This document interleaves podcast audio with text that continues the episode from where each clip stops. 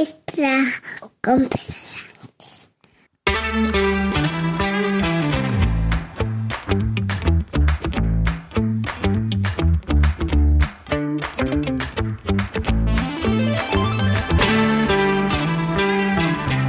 Buenos días, viernes 26 de mayo de 2023, capítulo 991 de un podcast sobre mis cosas que en el fondo son las tuyas. Y hoy quiero hablarte porque un viernes más estoy solo. Esto mm, ya a partir del viernes que viene acaba, es un periodo de recogimiento mío, eh, pero hoy todavía estoy solo. Pues eh, quiero hablarte de algo que le da un poquito de colofón a una semana casi temática. Esto ha sido como la, como la semana blanca del corte inglés, pero en cuanto a banca. Hoy en positivo, ¿eh? Hoy en positivo. Hoy te traigo buenas noticias. Yo creo que buenas noticias para tu dinero. Estoy un poquito capitalista esta semana, lo reconozco. Em, empezamos la semana hablando de por qué yo quería mover el dinero de mis padres, etc. Bueno, eh, el episodio de hoy explica mucho, mucho de esos porqués. A lo largo de esta semana han pasado un par de cosas que creo que es interesante que conozcas. Y hoy me voy a enrollar lo menos posible, quiero que te quedes hasta el final porque pueden ser muy, muy positivas para tus finanzas. Hasta aquí si me escucháis. Y es la primera vez que me escucháis. Alguno puede pensar que soy un criptobro de esos que vende criptomonedas. No, es mucho más sencillo y vamos a hablar exclusivamente de renta fija. Sabéis que los bancos españoles, los grandes bancos aquí en España, los que me escucháis al otro lado del Atlántico, pues eh, posiblemente a lo mejor estéis en una situación parecida. Desconozco qué puede estar pasando en México o qué puede estar pasando en Argentina o qué puede estar pasando en Colombia. Os agradecería si eh, lo comentamos en la comunidad de Bala Extra en Telegram, por ejemplo, o me hacéis llegar mensajes comentándomelo, incluso audios estaría dispuesto a compartirlos la semana que viene.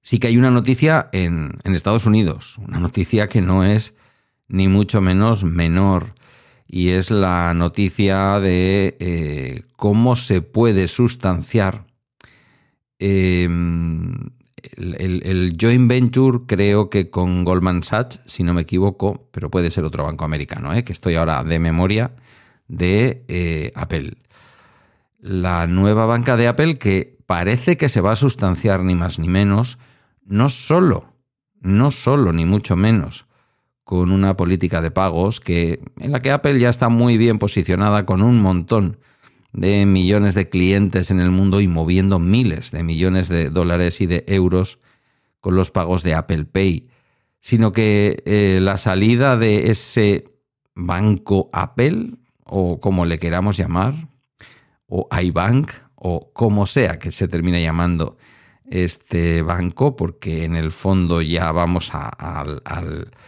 vamos a la visualización posiblemente de algo parecido a un neobanco, a mi parecer.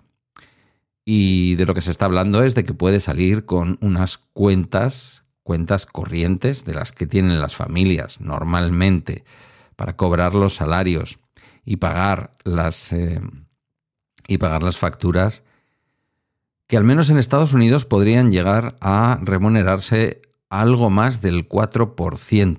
Esto no lo está haciendo ahora mismo nadie en el mundo. No porque no se pueda hacer, que margen hay, sino porque nadie lo está haciendo en el mundo.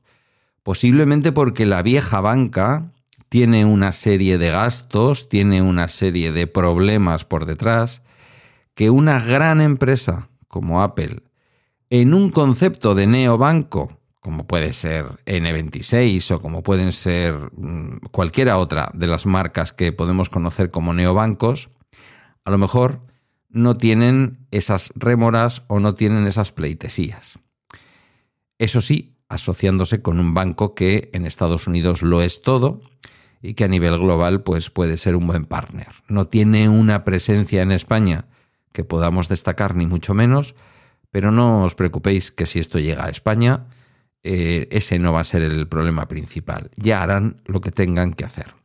Imaginaos que de pronto Apple, a ti o a ti, a ti no, que yo sé que a ti Apple no te interesa, pero a ti o a ti que sí te interesa Apple, además te ofrece la posibilidad de tener una cuenta bancaria. Ya no una tarjeta, que es de lo que todo el mundo estuvo hablando, ya no algo que se pueda parecer Apple Pay, pero con una tarjeta que además puede ser una tarjeta que en Europa no tenga mucho que ver con nuestra manera de usar las tarjetas. No, hablamos de una cuenta, de una cuenta corriente de banco. Yo sé de muchos que saldrían corriendo para tener eh, pues alguna de las 100 primeras cuentas bancarias que, diera en España eh, Apple o que se le pudieran contratar a Apple en España. Pero eso es un futurible. Primero porque en Estados Unidos está terminándose de plantear, quizás nos lo terminen contando eh, con motivo de todo el tema de la conferencia de desarrolladores y estos días en que va a haber todo este movimiento, ya lo veremos, pero hay novedades también aquí en el continente europeo y concretamente también en España. A lo largo de esta semana, mm, yo no sé si ya lo había comentado en algún momento de estos días, pero N26 ya había anunciado, N26 es ese neobanco alemán que sería para mucha gente, para mí lo es, el sustituto eh, en cuanto a espíritu de lo que fue ING en sus comienzos. Y fijaos hasta qué punto es el sustituto que aquella famosa cuenta naranja remunerada sin comisiones, sin condiciones, que era como la cuenta adicional que tú podías tener junto a la cuenta de tu banco tradicional y que te la remuneraban, pero tú podías mover el dinero en cualquier momento, con lo cual se rompía aquel concepto de si quieres una cuenta remunerada es una cuenta de plazo fijo, no la puedes tocar en seis meses o lo que sea.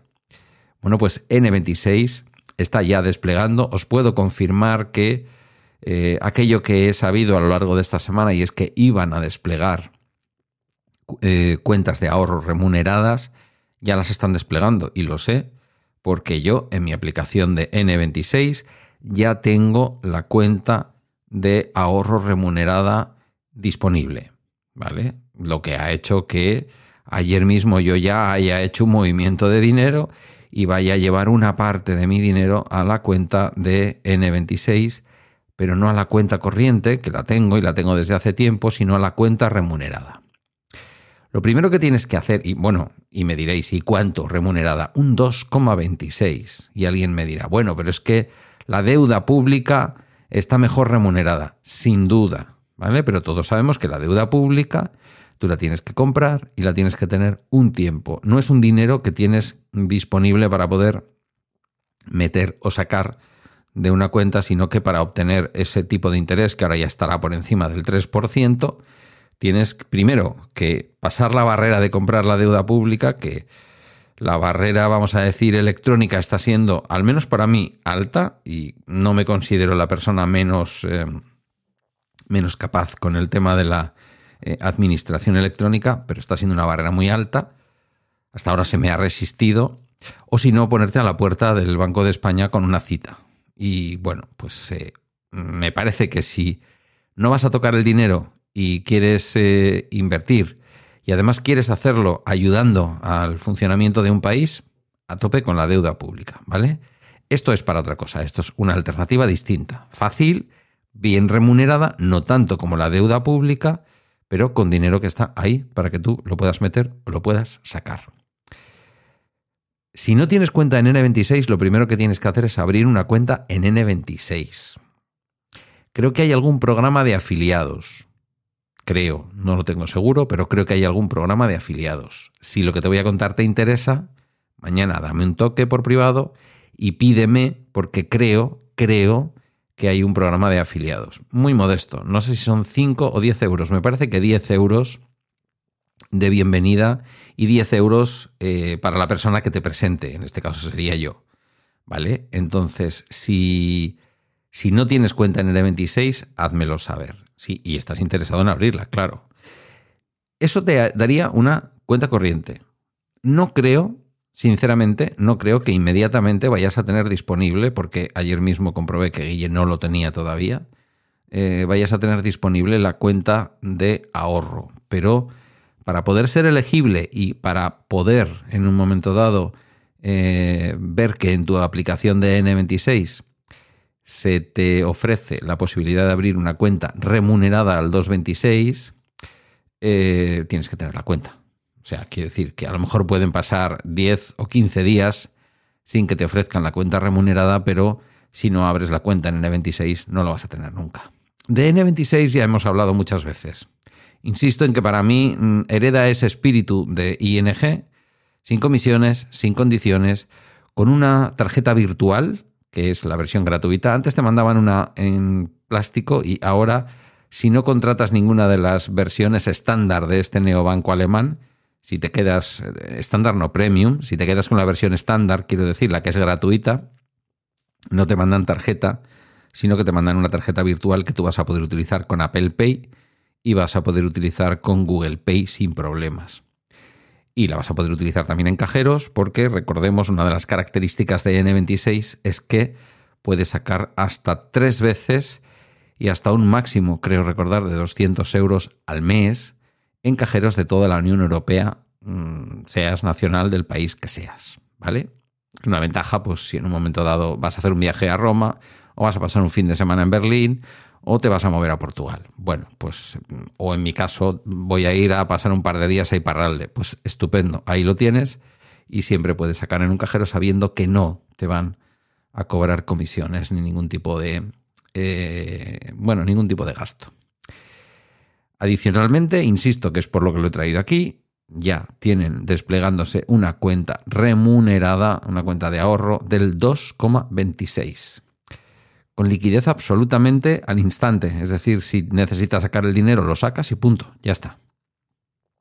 Pero no solamente este movimiento interesante lo ha hecho N26, sino que esta misma semana, ayer mismo, me llegó un correo de My Investor, antiguamente Ant Bank, que como sabéis, porque lo he explicado aquí, es una plataforma también, una especie de neobanco, propiedad de Ant Bank, propiedad del corte inglés y propiedad del grupo AXA y algunas otras eh, pequeñas empresas españolas, con sede en Madrid, 100% eh, online y que hasta ahora estaba dando por su cuenta líquida, una cuenta corriente que tiene para que tú luego desde ahí, en teoría, hagas tus inversiones en fondos indexados, eh, en fin, este tipo de productos, que para hacer eso yo no te voy a recomendar la renta variable y mucho menos en la situación que estamos con Estados Unidos ahí negociando un posible eh, riesgo de default eh, en donde podemos ver que las bolsas caigan de un día para otro un 20%. Por lo tanto, yo ahora mismo, desde luego,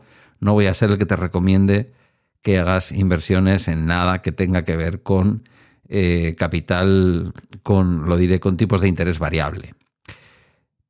Pero aunque no te quieras meter en eso, que para eso funcionan muy bien, colaboran con Inversis y son una buena plataforma, no tienen comisiones, está muy bien, eh, aunque solo sea para ahorrar.